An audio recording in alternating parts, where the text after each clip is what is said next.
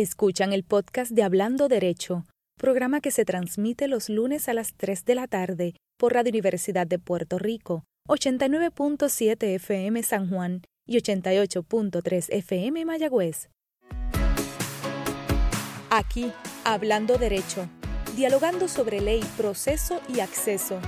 Un programa para conocer el mundo de las leyes y su relación con nuestra vida cotidiana. Ahora con ustedes, la licenciada Sonia Ivette Vélez Colón.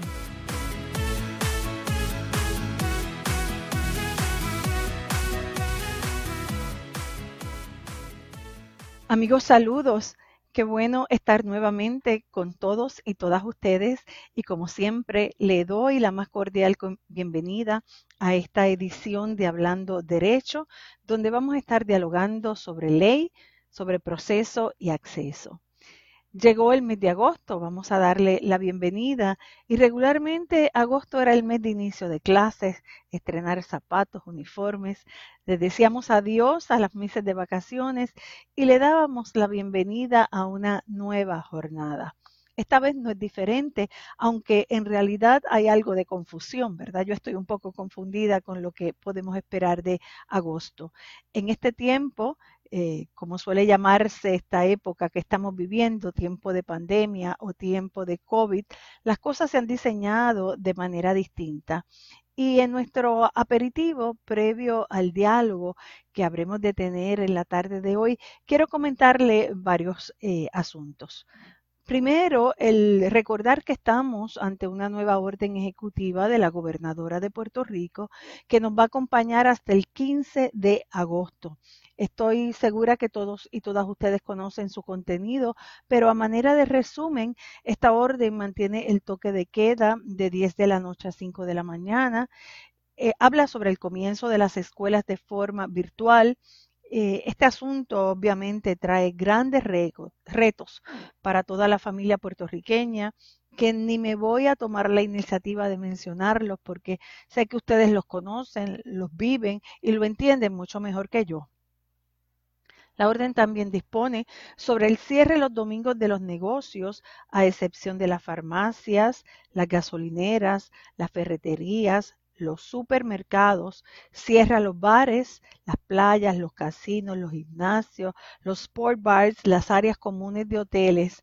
Eh, ordena también la noventa, la de bebidas alcohólicas los domingos y después de las 7 de la noche y prohíbe los, los famosos alquileres de lo que es conocido como el Airbnb.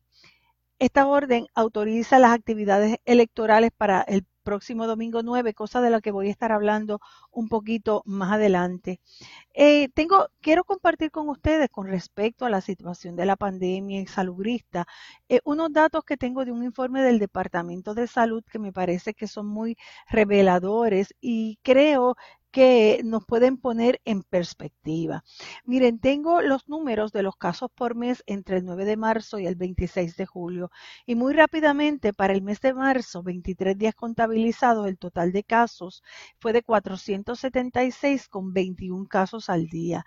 Los casos para el mes de abril, mayo y junio promediaron 22 en abril, 9 casos diarios en mayo y 21 en junio. Sin embargo, el dato del mes de julio, en 26 días contabilizados, el total de casos positivos fue de 4.548 para un total de casos diarios de 175 casos. Los datos, como les dije, son más que reveladores y nos llaman a tomar las medidas salubristas que sean necesarias, retomar el mantenernos en casa, el uso de mascarillas, el lavado de manos, hay que trabajar con otros asuntos mayores como es el aeropuerto, la no disponibilidad de las de las pruebas diagnósticas, la capacidad de nuestro sistema de salud, eliminar las aglomeraciones de gente, las políticas, pero principalmente, como ya les dije, es restablecer el buen comportamiento. La pandemia no la vamos a, eliminar únicamente con cierres y toques de queda, tenemos que darle paso al desarrollo de nuestra actividad económica, armonizándolo con la mayor libertad de movimiento posible de la población y asegurando el cumplimiento de las medidas protectoras contra el virus. Nuestro comportamiento ciudadano tiene que ser ejemplar y a eso les invito y a eso les llamo en la tarde de hoy.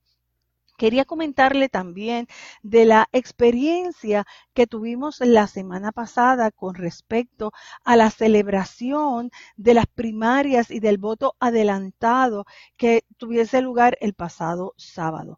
Hoy los periódicos del día recogen el hecho de la desorganización administrativa que hubo en este proceso. Entrega tardía de materiales electorales, incompleto la entrega o en muchas ocasiones ni siquiera llegó el material. Esto nos obliga a estar pendiente al proceso del próximo 9 de agosto, el proceso primarista, y estar sobre todo atento a las medidas que debe tomar la Comisión Estatal de Elecciones para los comicios generales del próximo mes de noviembre. La Comisión Estatal de Elecciones se encuentra administrando una nueva legislación y ya todos hemos escuchado señalamientos de poca experiencia administrativa y electoral de los que tienen a su cargo tan vital e importante proceso. Confiamos que la Comisión Estatal de Elecciones tome las medidas pertinentes y haga quedar mal a todos aquellos que miran su proceder con desconfianza y suspicacia, porque sin lugar a duda está en juego la legitimidad de nuestro proceso electoral que tanto hemos protegido por décadas. Así que un llamado a la organización cuanto antes y a la toma de medidas para lograr un proceso electoral legítimo, justo, sin ninguna suspicacia para nosotros los ciudadanos. Con respecto a la orden administrativa y a la de la gobernadora y a las medidas que ha tomado la rama judicial, eh, les informo que la rama se mantiene en lo que ha denominado la fase 2, es decir, eh, una reducción considerable en vistas presenciales, mucho uso de videoconferencias. No vi ningún esfuerzo nuevo, o al menos que haya sido anunciado, para moverse iniciativas eh, de las que ya he informado originales de pandemia. Supongo que están fortaleciendo las ya tomadas y esperan las comunicaciones del Ejecutivo, que es quien tiene los grupos expertos asesores para la toma de decisiones. Sí hay una controversia en cuanto a la presencia de los confinados y acusados a sus vistas en su fondo, el uso de mascarillas y el equipar a los tribunales con acrílicos de manera que se incremente la protección en sala, una controversia que ha llegado ante la consideración del Tribunal Supremo de Puerto Rico, así que estaremos viendo cómo se resuelve y compartiéndola con todos ustedes aquí en nuestro programa. Hoy eh, tenemos un programa extraordinario. Nuestro propósito es retomar el tema de la economía, que ya en alguna ocasión lo miramos, pero retomarlo desde un punto educativo, un punto, una mirada global y con miras al optimismo. Entender dónde nos encontramos y qué podemos esperar del futuro nuestro y del mundo en términos económicos. Si bien es cierto que la pandemia ronda el globo y que no aparenta irse en fecha cercana, hoy leía sobre la posibilidad de una vacuna y que en este tiempo ya sabemos mucho más del COVID, de cómo tratarle y cómo ganarle la batalla, sin lugar a duda todavía lo estamos enfrentando. Vamos a lograr salir de esta como lo hemos hecho tantas otras veces. Así también vamos a aprender a ganarle la batalla a la situación económica que vivimos en vías de continuar o que no se continúe alargando una depresión económica en el país que nos lleve a una mayor pobreza o a una mayor desigualdad de frente a una contienda electoral, vamos a ver de qué nos hablan nuestros líderes y nuestros políticos. Vamos a entender los gobiernos para que sus políticas sean menos elitistas, menos encaminadas al poder, más dirigidas a lograr sociedades educadas, fuertes y solidarias. Hoy vamos a conocer datos miraremos la historia para aprender de ella, veremos qué pasa fuera de nuestras fronteras y nos prepararemos para lograr la salida este, de este evento inesperado causado por la naturaleza que sencillamente nos ha tocado vivir. Así que sin más, nuestro diálogo con nuestro invitado de la tarde se trata del COVID y la economía global. Y para ellos con nosotros, el economista doctor Montalvo Fiola. Así que ya empezó aquí hablando derecho. Amigos, ya se encuentra con nosotros el invitado de la tarde, a quien le damos una cordial bienvenida. Con nosotros el doctor Francisco Montalvo Fiol. Saludos, doctor, bienvenido a Hablando Derecho. Pues muy buenas tardes y, eh, y gracias por tenerme una vez más. Eso es así, el doctor se ha convertido en un invitado de la casa. Eh, nada, para recordarle a todos nuestros escuchas que el doctor eh, Montalvo Fiol es doctor en, en economía consultor, profesor universitario a nivel doctoral y es coordinador de la coalición del sector privado.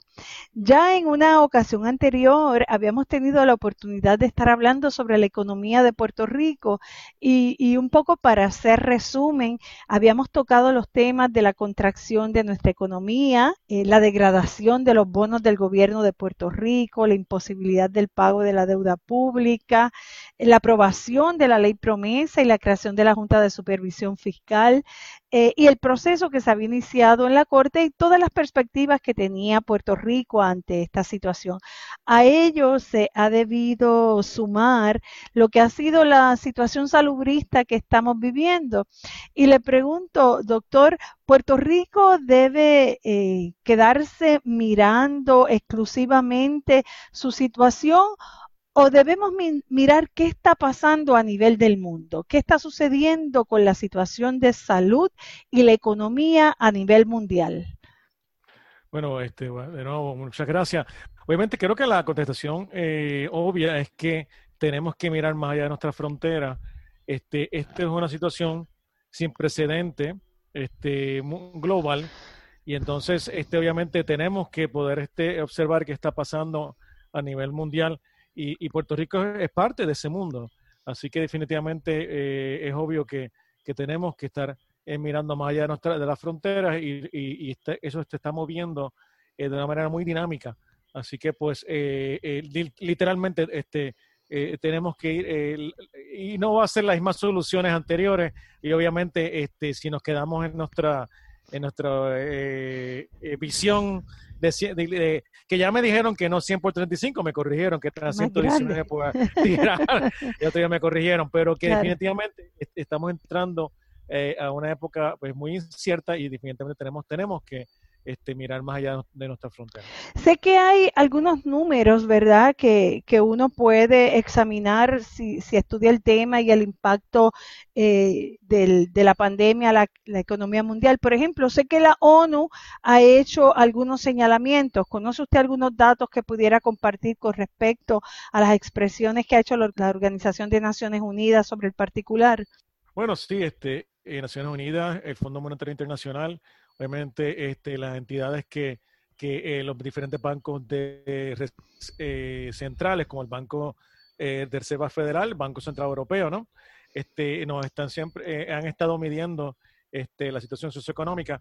Y sí, este, hay que empezar diciendo que es bien difícil ahora mismo este, establecer cuál va a ser el, el impacto económico. Inclusive una pregunta sencilla, ¿cómo va a ser el mundo post-COVID? Inclusive eh, el otro día este, eh, eh, trabajando con varios clientes este, acuñamos un, un término, le pusimos vivimos en el mundo trans-COVID. Porque estamos, estamos dentro del COVID y de verdad no sabemos ni siquiera cuándo termina. Este, si se va a terminar, que esa es otra pregunta y otro debate.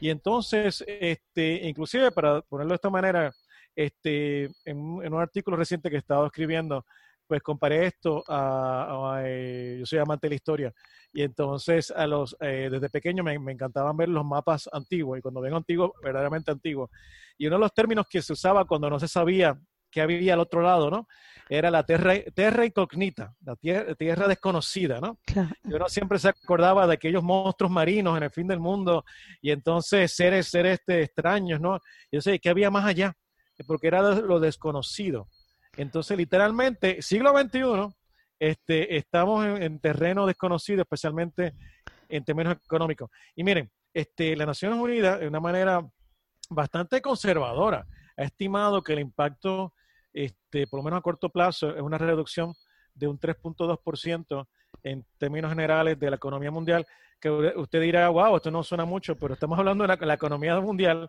es como unos alrededor de unos 80 trillones de dólares, este es más o menos el tamaño de lo que se estima.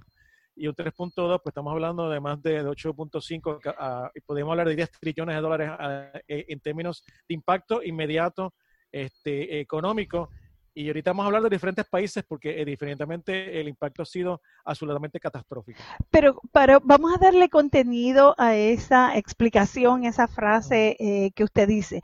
¿Qué es la economía mundial? ¿Es la, eh, es la economía de todos los países? ¿Y qué es esa reducción? ¿Qué es ese impacto? ¿Cómo, cómo yo que no conozco tanta economía o no conozco economía, puedo entender ese concepto eh, para que no sea abstracto y darle alguna concreción al mismo. Ok, obviamente este, saben que gran parte de eh, eh, el armazón este, de, intercambio económico ¿no? que existe en el mundo, pues, por ejemplo, tiene mucho que ver con comercio. ¿no?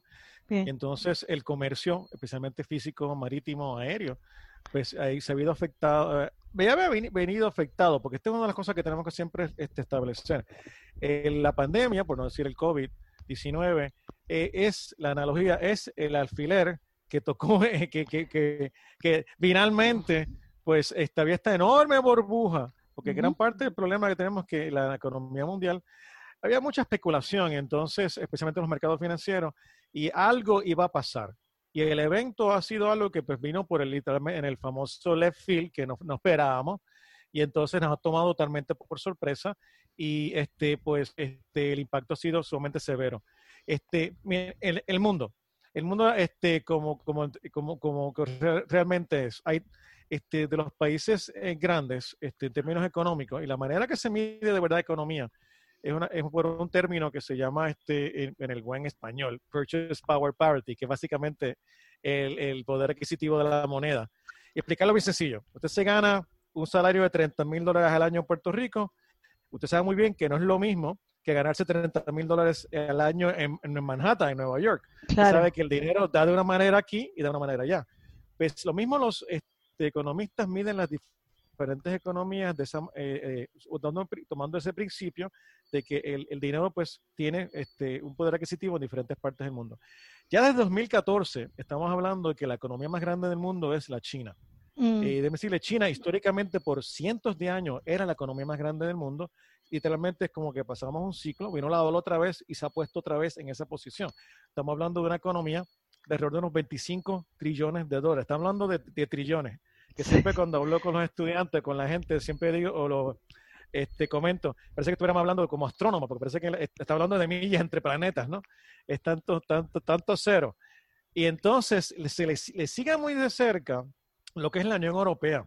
La Unión Europea es un gigante económico, pero en realidad no es un, un, actor militar ni geopolítico tan grande, pero económicamente es una gran potencia. Por eso es tan importante lo que está haciendo el Banco Central Europeo.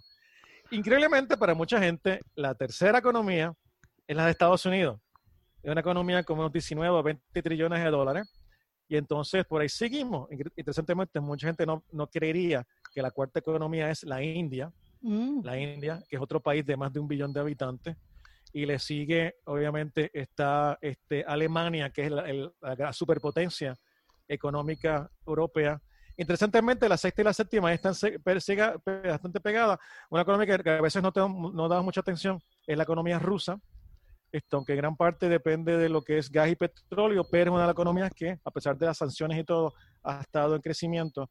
Y entonces, este, y una cosa que hacen es otro tema, pero interesantemente es una de las pocas economías grandes que casi no tiene deuda.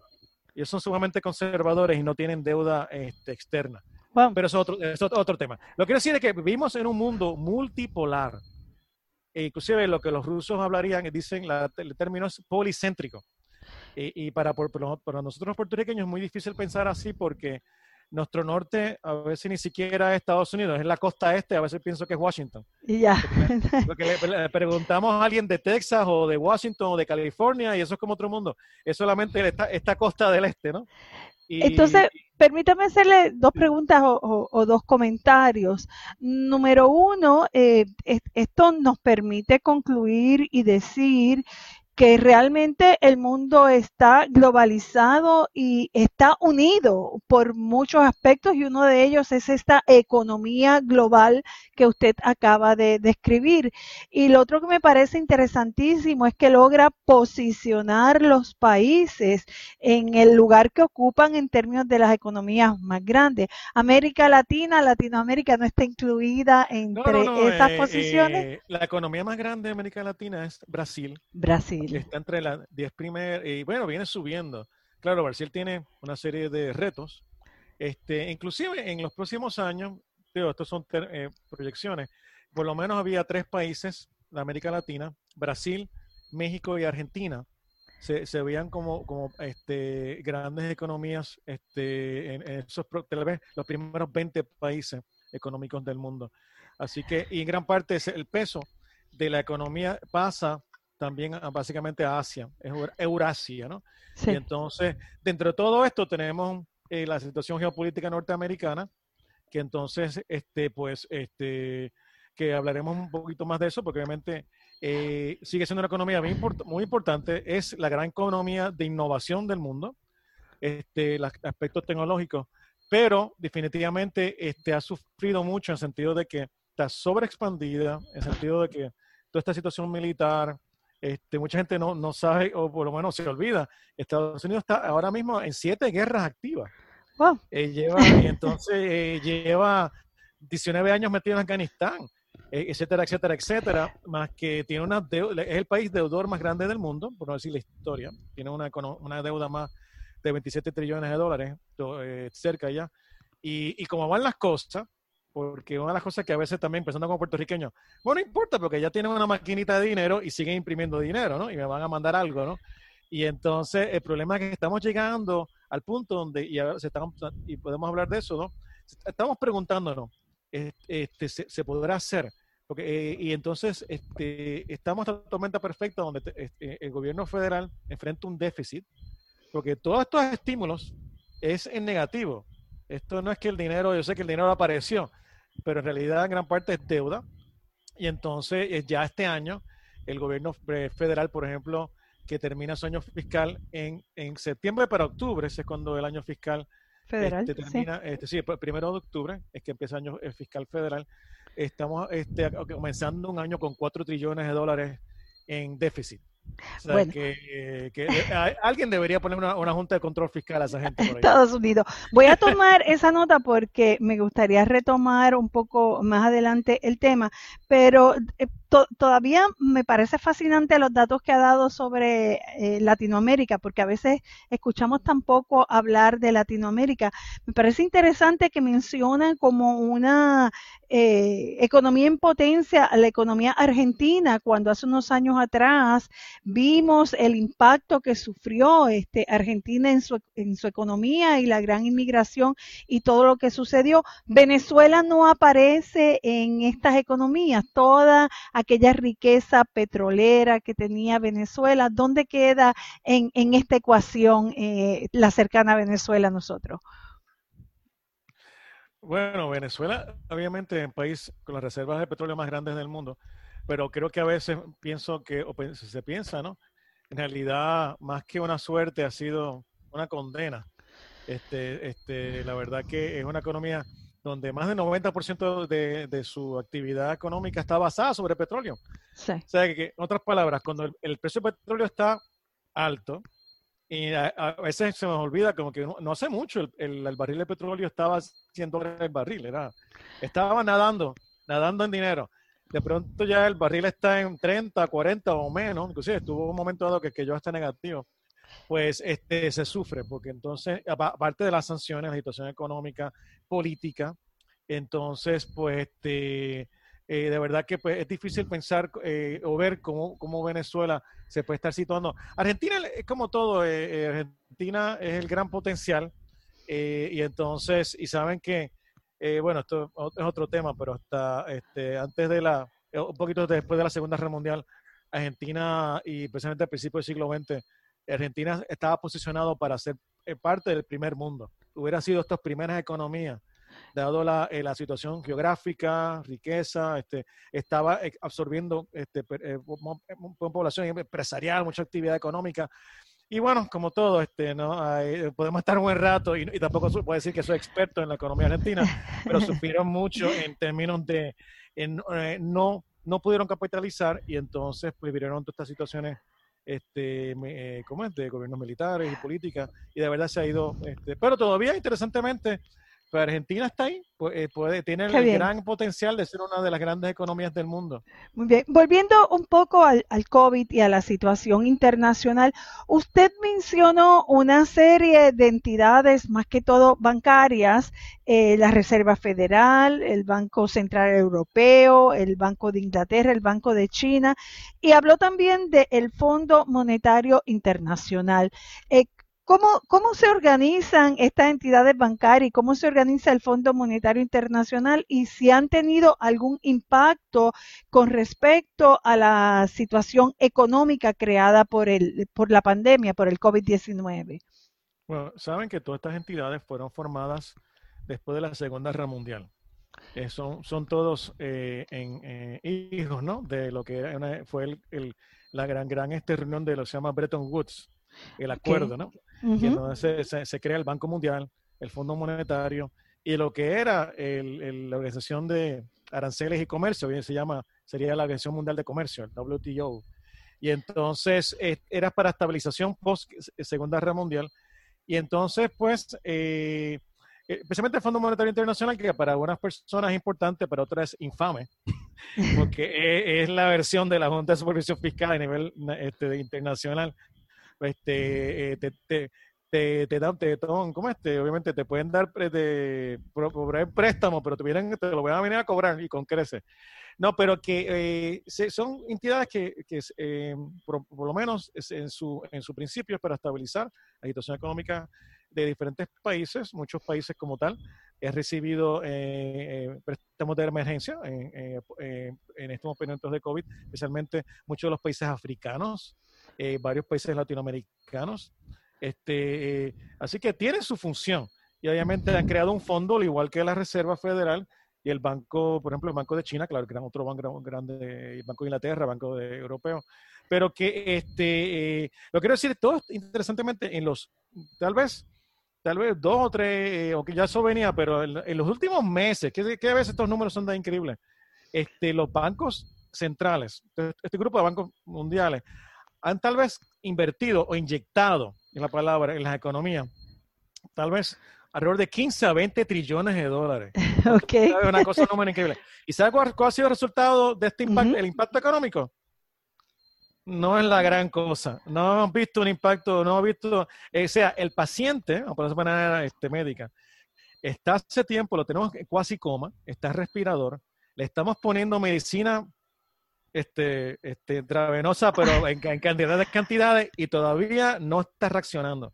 Yo quisiera, yo quisiera decirle, doctor, que si los radioescuchas pudieran ver este mi cara, eh, porque creo que ha sido muy gráfico eh, y muy buena la analogía que ha, que ha utilizado. Es decir, hay una contracción económica mundial a causa de una situación de salud.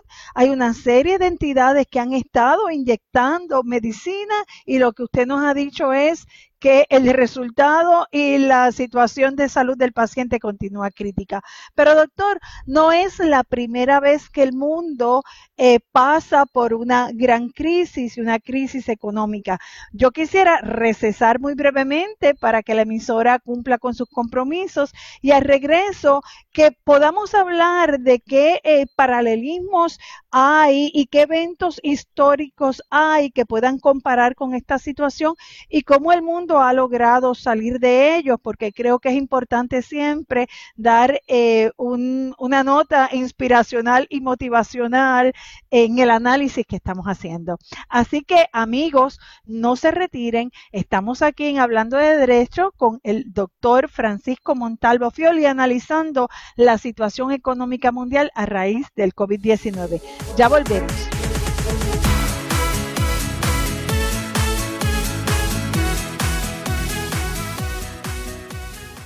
Escuchan el podcast de Hablando Derecho, programa que se transmite los lunes a las 3 de la tarde por Radio Universidad de Puerto Rico, 89.7 FM San Juan y 88.3 FM Mayagüez. Ya de regreso aquí en Hablando Derecho, en nuestro diálogo con el doctor Francisco Montalvo Fiol, nos quedamos, doctor, en que le proponía yo a usted que analizáramos el hecho de que no es la primera vez que el mundo se enfrenta a una gran depresión, a una situación económica como esta. Podemos mirar qué pasó en el siglo XX y de qué manera eh, salimos de ello, a ver si es posible eh, tomar esa experiencia y aplicarla a la situación que estamos viviendo. Bueno, definitivamente. Y la gran tal vez analogía, ¿no? Y ahorita usar la, palabra fuerte, ¿no? Este es la época de la Gran Depresión. La Gran Depresión de la década. Eh, y déjeme decirle, esto es un término que económicamente, pues, es hasta controversial porque a veces cuando hablamos de depresión, este, hay, escritores y historiadores que la usan para un momento histórico. Ese momento del 29, la década del 30, culmina la Segunda Guerra Mundial, este, el 41, 40-41, pues entonces, con el comienzo de la Segunda Guerra Mundial, pues entonces le dicen la Gran Depresión. Eh, históricamente le dicen los pánicos, este, etcétera. Pero eh, déjeme decir una, una, una definición, por lo menos, este, este, el, Bureau of Economic Analysis, ¿no? La gente que hace las estadísticas en Estados Unidos, pues definen, por lo menos por definición, es cuando una contracción eh, en términos de Producto Interno Bruto de 10% o más, o que tarda un, en un ciclo económico más allá de un año, dos años, etcétera, pues entonces uno, eh, se puede usar la palabra depresión. Para nuestros amigos oyentes, pues Puerto Rico ha estado sumido en una depresión este, eh, cumple con las dos este, requisitos. Entre el 2000, tal vez 2006, 2007 y 2017, eh, pre, pre María, eh, nuestra economía tuvo una contracción real de unos 13, 15, inclusive pueden hasta llegar a 20%, y entonces fue prolongado. Así que por definición hemos estado viviendo una depresión por los últimos años Puerto Rico. Y él, es, un poco la depresión que explicaba al principio del programa, sin sumarle todavía la situación de, de la pandemia y la situación salubrista que tenemos. Así que estamos en una prolongación o en otro periodo de una depresión que venimos arrastrando Puerto Rico. Arrastrando, sí, y aunque por otro lado, este, sí ha habido, uh, estábamos viendo este, un, resurgir este, pre-pandemia había, eh, ya había números positivos, inclusive eh, eh, en términos de consumo, hay que recordar que la economía de Puerto Rico, cuando hablamos del Producto Nacional Bruto, pues nosotros más del 80% es consumo. en 2019 se reportó un consumo total en Puerto Rico de unos poquito más de 65 billones de dólares en Puerto Rico compramos un montón. Sí, sí, lo sabemos. Eh, ah, y aunque eh, lo más que estamos, hemos gastado, eh, especialmente en salud, pero después de esto le sigue el asunto del hogar, vivienda y, claro, alimentos y otros artículos. Pero, y somos un gran importador, esto lo sabe muy bien, de productos norteamericanos. Puerto Rico, que en el 2019 compró más de 25 mil millones de dólares de Estados Unidos y entonces, que y entonces, como saben, la controversia, ¿no? Gran parte de eso nos llega a través de, la Marina Mercante. Sí. Así que Puerto Rico es un gran eh, cliente, un gran mercado para productos norteamericanos especialmente. Y Puerto Rico es, es, una economía de consumo que para propósitos de la pandemia pues nos afecta muchísimo porque obviamente eh, la gente tiene que estar este, en la calle, tiene que, estar este, obviamente en las tiendas y entonces eh, consumiendo literalmente y eso pues tiene un impacto eh, grave este, sobre la economía de, Puerto Rico. Y debe haber un contexto de lo que estaba pasando últimamente, rápidamente, ¿no? Tan reciente como la semana pasada, se anunciaron los resultados en términos de eh, para la economía norteamericana y otras economías en términos de lo que se llama el segundo cuatrimestre, el segundo periodo del año. Y entonces, que es donde de verdad ocurrió el gran cierre, ¿no? y Puerto Rico está, pues fue hasta más prolongado porque empezamos antes, que especialmente los problemas de Estados Unidos. Y la economía de Estados Unidos en este segundo cuatrimestre o trimestre del año, pues se desplomó, nos dicen oficialmente 33%, que, que es el número, es el mayor debacle económico desde la Segunda Guerra Mundial. Inclusive hay gente que nos está hablando de que es el mayor debacle económico que hay en récord desde que estamos tomando este, este, este, estadística. Pero un poco para, para seguirle eh, y, y, y, tener algún orden en, en, en lo que estábamos pensando. Sí. Eh, habíamos dicho que había algún paralelo entre sí. lo que es la Gran Depresión del 29 y del 30, ¿no? Eh, sí. Desempleo a largo plazo, que, que sí, era una de las cosas que más la caracterizaban. Eh, restricción del gasto, hubo un gasto eh, que fue prolongado, pero la economía se recuperó, ¿no? Eh, eh, 30, sí. 40, Segunda Guerra Mundial, la economía repuntó después de estar en más de 10 años eh, en, en, en, depresión. O sea, hay mecanismos para salir de ella. En estos momentos usted me está explicando ¿Qué está pasando en Estados Unidos en esa economía que hace un rato que usted nos describió como un país que está participando de siete guerras, con una deuda eh, increíblemente alta, eh, con un déficit, con... Eh, de, trillones, señaló, lo que trae ahora es, es el análisis de la situación de la economía de Estados Unidos. Para seguirle, doctor. Ah, no, no, no. Y miren, obviamente, la analogía, volviendo a la situación histórica, eh, obviamente, eh, gran parte de lo que se hizo, no solamente Estados Unidos, también los países europeos, otros países, eh, salieron en gran. Eh, es cuando, inclusive, uno de las grandes influyentes, casas influ y pensamientos influyentes económicos van a ser, que no, son nuestros amigos keynesianos, ¿no? John Maynard Keynes, que era economista inglés de, de esa época y entonces inclusive lleva esa escuela lleva su nombre, Keynes, los keynesianos, donde hay inversión, inversión este, del, del gobierno, ¿no? Inversión en infraestructura. Inclusive los gobiernos entraron en déficit. Este, muchos gobiernos alrededor del mundo empezaron a, a, a construir carreteras, este, renovación urbana. Estaban, estaban tratando de poner, eh, eh, eh, darle empleo a los desempleados. Sí. Y entonces vino estos grandes proyectos. Y entonces, este, es muy parecido a lo que estaba ocurriendo últimamente, claro, un poquito diferente en sentido de que estos estímulos económicos, pues, este, en gran parte han sido mayormente a los, a, bueno, muchas de las empresas y a los individuos, aunque la versión europea es un poquito diferente a la versión norteamericana, porque por ejemplo, y nosotros estamos claros dentro de la versión norteamericana en el sentido de que pues hay este pagos por desempleo, hay un apoyo de, de, periodo de desempleo, este, en el caso europeo, pues eh, las, em, los gobiernos le pagan directamente a las empresas. O sea, para ellos lo importante es mantener la, las personas en la nómina. Entonces le cubren hasta tal vez 70-80% del costo de la nómina, la nómina, a la empresa. Otro, otra manera de hacerlo.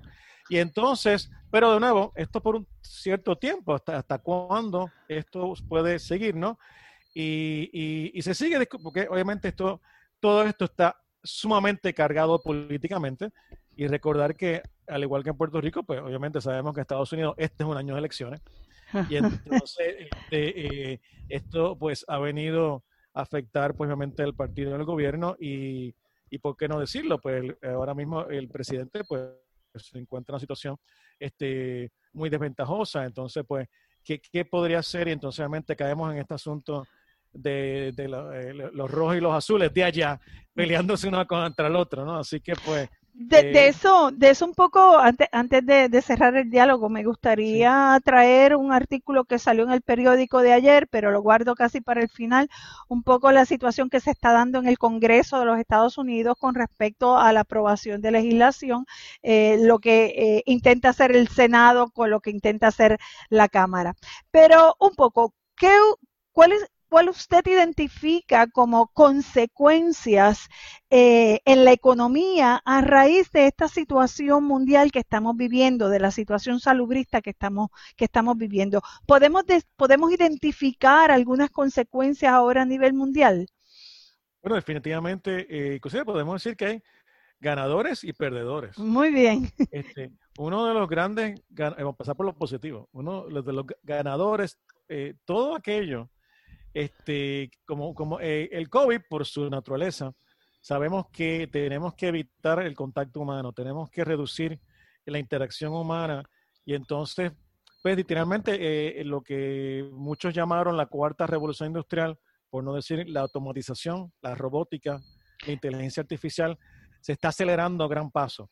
Inclusive porque lo necesita, en el sentido, si uno quiere operar, eh, pues eh, tenemos que dar la bienvenida a nuestros amigos robots porque van a estar ahí, están llegando. y no, eh, no estamos hablando, por ejemplo, de esta plataforma que usted y yo estamos utilizando en estos momentos, ni lo que se ha descubierto a raíz de la pandemia para hacer teletrabajo, que creo que también es un ganador de lo, de lo que usted oh, está mencionando, ¿verdad? No, no estamos mencionando teletrabajo. Pero, eh, pero para terminar, pero para terminar su, su pensamiento, eh, me está hablando de robótica, me está hablando de robots de verdad, esos que veíamos en la tele, en la televisión, en las series espaciales, doctor. Bueno, algunos se parecerán a eso, pero miren, todos los usamos. Alguien ha ido al aeropuerto cuando hace su famoso, ya no mucho, ¿verdad? Pero cuando hacemos el check-in, usted no va a un kiosco, un kiosquito, y ya no habla con el, agente, sino usted va directo y saca su boarding pass, ¿no? Muy su boleto. Igual, usted va, vamos por cadena de, comida, rápida, claro. Es rápida. Pues ya se, este, vamos a ver eso, se ve ya en varias partes de Estados Unidos, en otras partes del mundo. Usted entra al restaurante, ordena en el kiosco, y entonces, inclusive hay un robot atrás también que hace el hamburger. Y entonces, este, literalmente, una unidad la puede operar dos, tres este, empleados. Eh, doctor, en realidad lo que está es monitoreando a la máquina. Y eso es robótica y tal vez no lo que ustedes piensan de que es la película ciencia ficción de, de robot este, pero un poco hablando, hablando en serio, nosotros tuvimos la oportunidad de ver imágenes, eh, creo que venían de China, donde para el tratamiento del COVID a las personas que estaban aisladas, literalmente era robótica, eran robots que llevaban eh, los medicamentos, que llevaban la alimentación, de manera que no hubiese el contacto físico. El desarrollo de la robótica nadie lo va a detener y usted entiende que es un ganador a raíz de la, esta experiencia salubrista que estamos viviendo. Definitivamente, y otros lo van a ver mucho en los almacenes. Saben que obviamente está, este, todo lo que es, eh, otra vez, eh, nuestros amigos de Amazon o Walmart, de otros grandes almacenes este, operados por ellos, ahí están los robots también. Los robots están, este, recogen estas órdenes, las preparan y de nuevo, eh, con mucha mayor eficiencia, por cierto, este, y creo que ustedes, abogados, algún día van a tener que abordar el tema de que cuando le vamos a dar derecho a estos, nuestros amigos robots, porque ellos trabajan sin, no, tienen sindicato, 24 horas, no tienen derecho y no se enferman. Este, entonces, pues, hay que eh, aceitarlos al menos de vez en cuando. De vez en cuando, ¿verdad? Pero son, hasta cierto punto un poquito de los esclavitos del siglo XXI, ¿no? Doctor, hablaba de telemedicina. Yo quiero añadir, yo quiero añadir, por ejemplo, lo que ha sido la experiencia en los poderes judiciales y en la rama judicial, el uso de las videoconferencias, el uso de plataformas para que eh, las personas se comuniquen, de hecho, con el juez y la jueza sin tener que hacer comparecencias personales y físicas. Es parte de lo que podemos hablar de ganancia, como usted acaba de señalar no, definitivamente, inclusive todas estas plataformas, inclusive este, e, e, esta tendencia a trabajar desde la casa, a comunicarnos por eh, eh, este, vía este virtual, pues obviamente está creciendo dramáticamente. Inclusive eh, al mismo tiempo que las acciones de muchas empresas han sufrido, se han deprimido, pues acciones como la de, eh, por no decirlo, Zoom, que estamos conectados ahora mismo, pues, han despegado de una manera increíble, porque es que este, todos estos, estos mecanismos, pues este, son plataformas que se están utilizando con más frecuencia.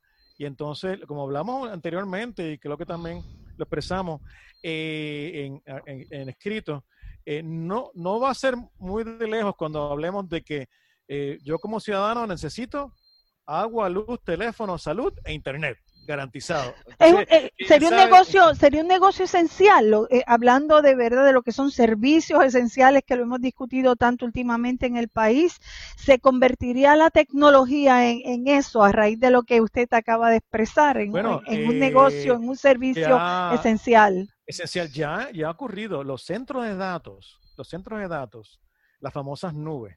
Sí. Este, ahora tienen las, han, obtenido la designación de negocio esencial. Sí, ahora pero... mismo son negocios esenciales. O sea, que literalmente eh, lo que quiero pensar es que eh, no, no, va, no va a ser en el futuro eh, muy, muy lejano donde yo como ciudadano necesito acceso a un buen Internet, buenos sistemas virtuales, porque es es, es, esencial para la, la, la, la, vida y, el, y los trámites este, entre personas este, modernas. No nos ha cogido un poco de sorpresa porque eh, ante la llegada de la inesperada pandemia, eh, hemos visto cómo la educación se ha tenido que desarrollar de manera vertiginosa utilizando plataformas. El, el, mismo ejemplo que le traje hace unos minutos de la rama judicial, cuando eh, no estaban tan estructuradas ni estaban eh, tan sólidas esas plataformas, lo que ha traído otra serie de, problemas. Así que debo entender que uno de los proyectos grandes que van a tener los gobiernos es robustecer todas estas plataformas para poder dar los servicios adecuados a la población. Sí, y, y, y definitivamente, entonces interesante establecer que en Puerto Rico gran parte de la infraestructura, inclusive los grandes impulsores de esta infraestructura en Puerto Rico, es el sector privado. Las compañías de telecomunicaciones tienen un rol bien importante aquí. Y entonces, este, son las que están al frente, son las que inclusive años anteriores invirtieron estos tremendos anillos en estas fibras ópticas, este, en toda esta tecnología que hoy en día estamos utilizando, este, y no fue el sector público, fue el sector privado. Y entonces apostaron, entonces una cosa, eh, obviamente no sabían que iba a pasar una, una, cosa como esta, pero literalmente son los, eh, los que están impulsando, han impulsado, y claro, viene la controversia. Haremos este, alianzas público-privadas, quién va a ser que va a estar a cargo de esto, eh, etcétera, etcétera. Y, y mire, tan solo quería decir, hay otros dos o tres ganadores que también son low-tech. Muy bien. Interesante. obviamente sabemos, este, la, la, gente de bienes raíces, especialmente en los centros comerciales, hay dos entidades que, que han salido adelante, ustedes lo, deben saber, los supermercados, todo lo que tenga que ver con comida, alimentos. Eh, eh, ahora de pronto son un, un, un, tenant, ¿no? Son una, un este, importante en los centros comerciales y son nuestros amigos de las farmacias. Esas dos eh, entidades tienen, han, han, tienen una mayor relevancia por encima de, los, de, las, de más tal vez este, entidades comerciales. Pero resulta interesante, atándolo con el tema eh, que acabábamos de, de, tocar, han utilizado las plataformas tecnológicas, han utilizado esos desarrollos para también mantenerse al día y dar servicios, ¿no? Porque usted ahora usted puede entrar a internet y hacer su compra y se la traen a su casa o se la trae uno de los servicios, este, estos eh, eh, como es Uber y como son las otras compañías que hay, ¿verdad? También se han apoderado de estos otros sistemas tecnológicos y han trabajado con lo esencial que son para la vida de la sociedad, de, para la alimentación, para la salud y han echado mano de las tecnologías también para mantenerse a la vanguardia. Me parece interesantísimo. Eh, ¿Algún otro ganador o tenemos que mirar algún, algún aspecto negativo más allá de los que ya conocemos, doctor? Bueno, obviamente, eh, obviamente, este, gran parte si yo estuviera en el negocio de bienes raíces comercial, o sea, oficinas, pues estaría preocupado, porque vemos que, eh, y esto lo vemos todo el tiempo, en los últimos meses, muchos de los patronos han descubierto, eh, puedo operar este, sin gran parte del, del staff de la oficina, no necesito tanto espacio. Sí. Este, eh, entonces, esto también incluye las, agencias gubernamentales. Claro. Así que, pues, hay, entidades que literalmente pues, van a tener que transformarse y sufrir todos estos cambios. Y déjeme decirlo, acaba de mencionar uno. Eh, yo, yo, yo, soy parte de, ese, de, ese, de, esa área, es la, la, la, educación. Y entonces, a todos los niveles, este, ¿qué hacer si usted tiene 9, 11, 10 campus alrededor de toda la isla? Fueron creados para otra época, ¿no? Ahora nos tenemos que mover híbridos, supuestamente. Y entonces este, no necesitamos tanto espacio. Yo vuelvo y traigo el vuelvo y traigo el ejemplo del Poder Judicial. Tenemos 13 regiones judiciales con 13 centros judiciales y básicamente estructuras, tribunales en casi todos los pueblos de la isla. Se estuvo, estuvo hubo una reducción en los pasados años, pero ahora hay que volver a mirar esto con, desde otra perspectiva, ¿verdad? Con, con, otra, con otros eh, ojos hay que mirar esto. ¿Qué del uso del automóvil, doctor? Ah, bueno, gracias por la pregunta, porque hay unos estudios eh, recientes de la firma internacional de consultoría KPMG, este, eh, donde están obviamente eh, hablando de Estados Unidos, saben que, y claro, nosotros lo, heredamos, lo copiamos, porque tenemos el, estilo de vida norteamericano, pero este, los números de, de uso de, del, del, este, del, del habla mucho de cómo, cómo ha sido el impacto en términos del uso del, eh, del auto, automóvil. Obviamente sabemos, ahora sabemos que no estamos utilizando tanto los automóviles como antes, ¿no? Entonces, este, es que los números de nuevo son tan grandes. Inclusive lo tengo por aquí en términos de que KPMG estaba eh, eh, estimando una reducción drástica en el uso de del automóvil o carro en Estados Unidos entre 70 a 140 billones de, de millas. Suena como de una otra vez la distancia entre aquí a Marte, algo así. que eh, es la, cantidad de millas que, conducen los norteamericanos al año. Y esto tiene un impacto increíble porque obviamente empezamos por las ventas de autos.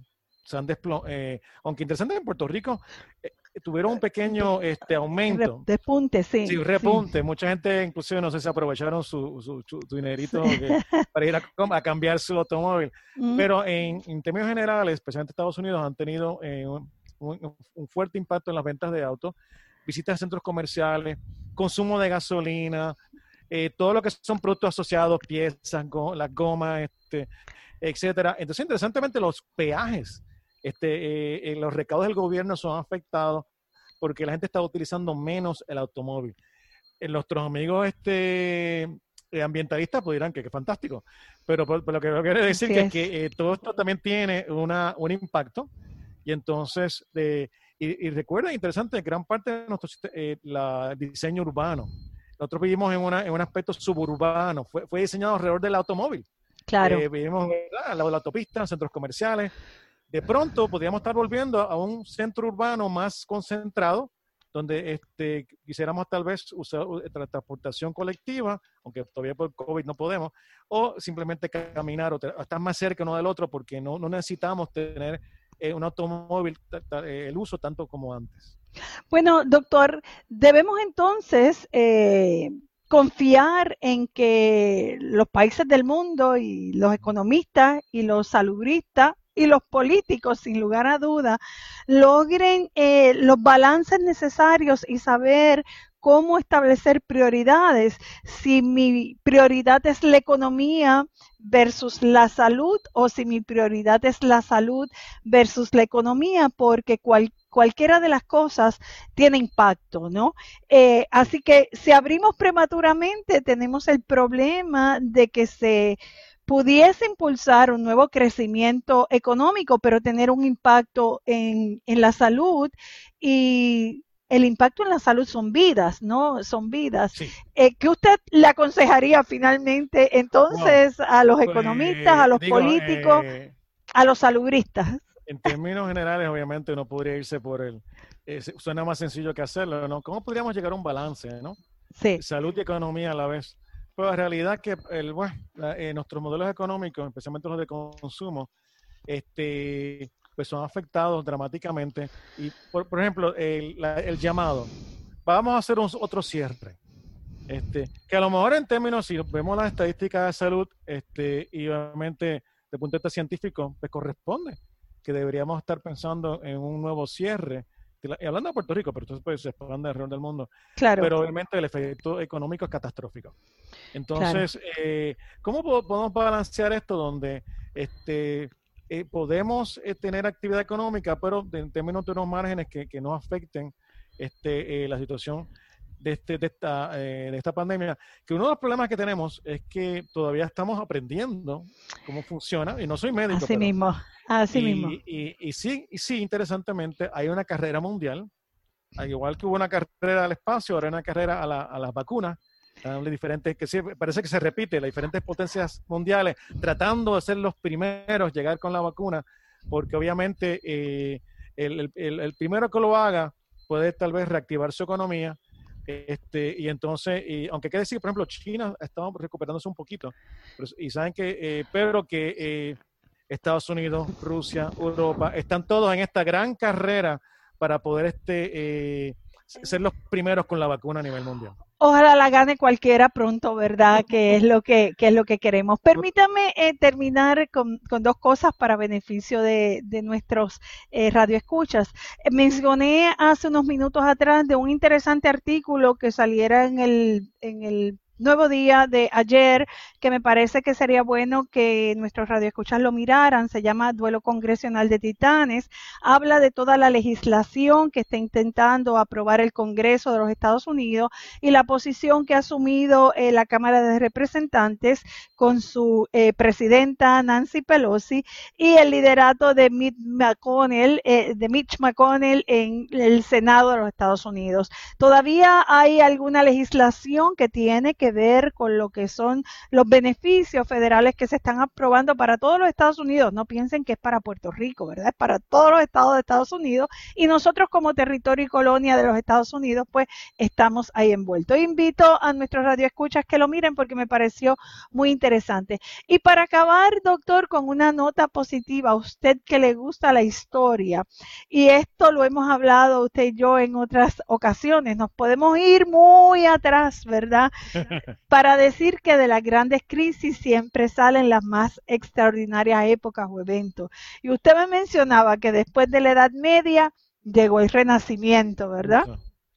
Y después de la Gran Depresión y de la Segunda Guerra Mundial, se organizó la Organización de las Naciones Unidas allá para el año 45 y es de la Organización de las Naciones Unidas, y esto trayéndolo para hablar derecho, se aprueba la Declaración de Derechos Humanos 30 artículos de derechos humanos básicos reconocidos por todas las naciones que forman parte de la organización y que incluso son parte y se recogen en nuestra Carta de Derechos, en nuestra Constitución. Así que solo para pensar en positivo y tener la esperanza de que se van a unir las mentes, de que la política se va a quedar a un lado, de que los intereses económicos se van a quedar a un lado, de que el ser humano va a poder concentrarse en lo mejor para el mundo lograr salir, que esa carrera salubrista que usted señala la ganemos todos y podamos repuntar para vivir en, un mejor mundo y nosotros de verdad de manera particular en un mejor Puerto Rico. Le doy las gracias, doctor, el tiempo se nos va como siempre. Le doy las gracias por haberme acompañado en esta hora. Espero que vuelva aquí al programa. Eh, lo vamos a volver a invitar para que siempre nos eduque. Y a ustedes amigos, le doy las gracias por escucharnos lunes tras lunes. Ah, gracias a Itza Santo y a toda la producción de Radio Universidad de Puerto Rico, a Jean Paul Castro, que siempre me asiste, y a todos ustedes por estar con nosotros aquí en Hablando Derecho. Será hasta el próximo lunes. Buenas tardes. Muchas gracias y buenas tardes. Hablando Derecho, dialogando sobre ley, proceso y acceso es una producción de la licenciada Sonia Ivette Vélez Colón para Cadena Radio Universidad de Puerto Rico. Escucharon el podcast de Hablando Derecho, programa que se transmite los lunes a las 3 de la tarde por Radio Universidad de Puerto Rico, 89.7 FM San Juan y 88.3 FM Mayagüez.